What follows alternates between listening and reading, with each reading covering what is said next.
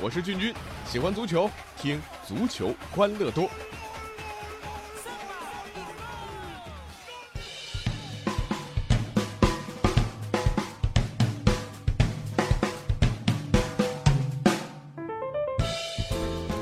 欢迎来到我们今天的足球欢乐多，我是君君。呃，刚过去的这个周末啊，君君呢转播了一场德甲法兰克福在主场零比二输给英格尔施塔特的比赛。呃，这比赛呢还是挺精彩的，这个算是跌宕起伏，双方的动作也挺大的。这场比赛对于法兰克福队内啊，日本国家队的队长长谷部诚来讲呢，有特殊的意义。这是他自己第二百三十三场德甲联赛，很可惜啊，比赛里面居然把一个点球踢飞了。呃，虽然呢他有些郁闷啊，但是啊，只要他再上一次场，那也就是周末的这轮德甲，他就可以追平日本人在欧洲顶级联赛的出场记录。那原来这个纪录保持者呢，呃，是被称为东洋电脑的日本传奇球星，叫奥斯康彦。他在一九七七年到一九八六年效力德国足球的各个联赛。那他也是第一位在欧洲效力的日本球员。呃，再来看看咱们的近邻韩国啊，韩国球员的欧洲顶级联赛出场记录呢，呃，自然是属于车范根的。这位老兄啊，堪称是二十世纪亚洲足球的代表人物。呃，他在德甲总共踢了三百零八场比赛，居然打进了九十八个球，还拿到过德甲联赛的最有价值球员。这个成就啊，呃，迄今也没有哪个亚洲球员能够超越。呃，说到这里啊，真的让君君唏嘘不已。最近呢，德甲看的比较多啊，感触很深。两点，第一点，日韩球员太多了，而且呢，不少都是球队里的重要球员。第二，年轻才俊太多了，九六、九七、九八年的小将啊，那是一把一把的。哎，大家看啊。光在德甲的日本球员就有在法兰克福的长谷部诚，在汉堡的酒井高德，在多特蒙德的香川真司，在柏林赫塔的远口元气，在科隆的大破勇野美因茨的武藤佳纪，以及奥格斯堡的宇佐美贵史和沙尔克零四的内田笃人。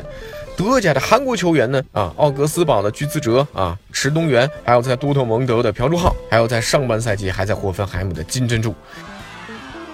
咱们中国的球员在哪里？说到咱们中国球员的出场记录啊，还是邵佳一在德国联赛效力八年所创造的，出场一百六十八次，其中六十七次是德甲联赛，一共打进了二十四个球，其中呢四个球是在德甲赛场完成的。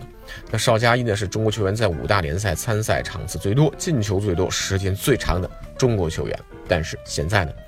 所以你会发现，国足打进2002年世界杯前后的那段时间，是咱们国内球员留洋的巅峰期，无论是人数总量还是整体水平啊，都可以和韩日球员抗衡。可是到了最近几年，中国球员在欧洲联赛的上场次数那是越来越少，直到在五大联赛当中是销声匿迹，连留在欧洲等待机会的大多数球员呢，也是散落在像葡萄牙等这样的一些低级别联赛当中。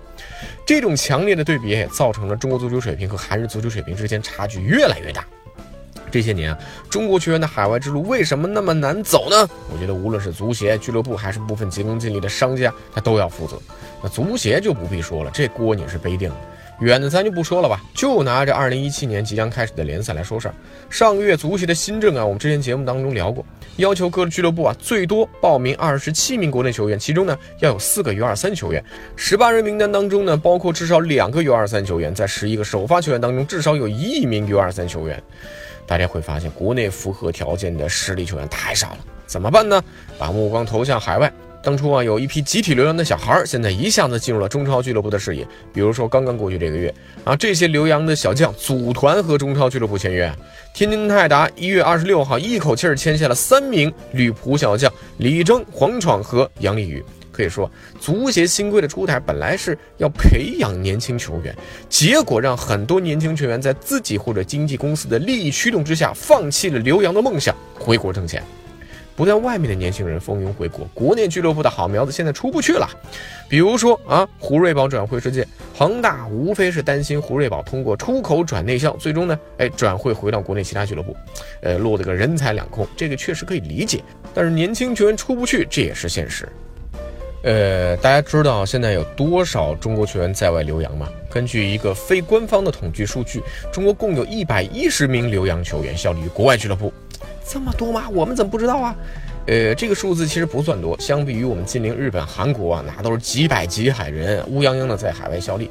但是，一百一十人相对于之前的中国足球算是不小的进步。要知道，这一三年的时候，中国的留洋人数合计才有三十多个人，短短三年时间，中国的留洋数字已经翻了三倍多。大家会觉得，哇，这个数字真的很风光啊！但是，这背后的事实是什么呢？这一百一十多人大名单当中，只有像张玉宁啊，那是叫得响的。接下来像唐诗啊、伊尔吉提啊、马雷雷啊、啊韦世豪啊、林良铭啊这些人，稍微还算拿得出手。好了，这回韦世豪也回来了，其他很多人都在四五级联赛效力啊，都是一些十多岁的小将。很多留洋球员现在已经不仅仅是为了实现自己的足球梦想，而是为自己打上一个留洋的标签，通过关系或者金钱获得留洋机会，然后呢在海外镀几层金。就好比上海卖的大闸蟹啊，很多它都不是阳澄湖的，在阳澄湖里放两天卖出去啊，就变成了阳澄湖大闸蟹。这些球员为的就是最后高价转卖回国内，拿到丰厚的薪水。当然，经纪人和经纪公司的收入啊也会相当可观。我们绝大部分留洋小将只是为出口转内销拿高薪，而日韩的留洋球员们，我们看看啊，在世界足坛忙着赚取外汇啊，而且呢帮助自己国家提高水平。截止到目前，日本有多达十多个人效力于四大联赛，其中不少人都是球队的当打主力，至少都是一个啊半主力球员。中国当下的留洋球员当中，唯一拿得出手的，也就是张玉宁了吧。留洋对于现在很多中国球员而言，更多的意义在于，更多的意义也就是多了一个在国内联赛当中去竞争的一个标签啊。真正的有实力为梦想去留洋的球员，那真的是凤毛麟角。举个例子吧，韩国和日本这些球员，好苗子都种到了。欧洲这块肥沃的足球土壤之上啊，当然最后的成长的结果，大家也显而易见，茁壮成长啊啊！而我们呢，当然我们是把一些世界级球星引入到我们的联赛当中啊，然后把这个海外的年轻才俊啊都给挖回来，那相当于什么呢？把欧洲足球啊这片肥沃的足球土壤上的那点土啊，刨一点回来撒在咱们中国贫瘠的足球土地上，那这样的结果会好吗？从最早的一九九三年建立保留洋开始啊，中国足球的留洋计划已经进行了二十四年。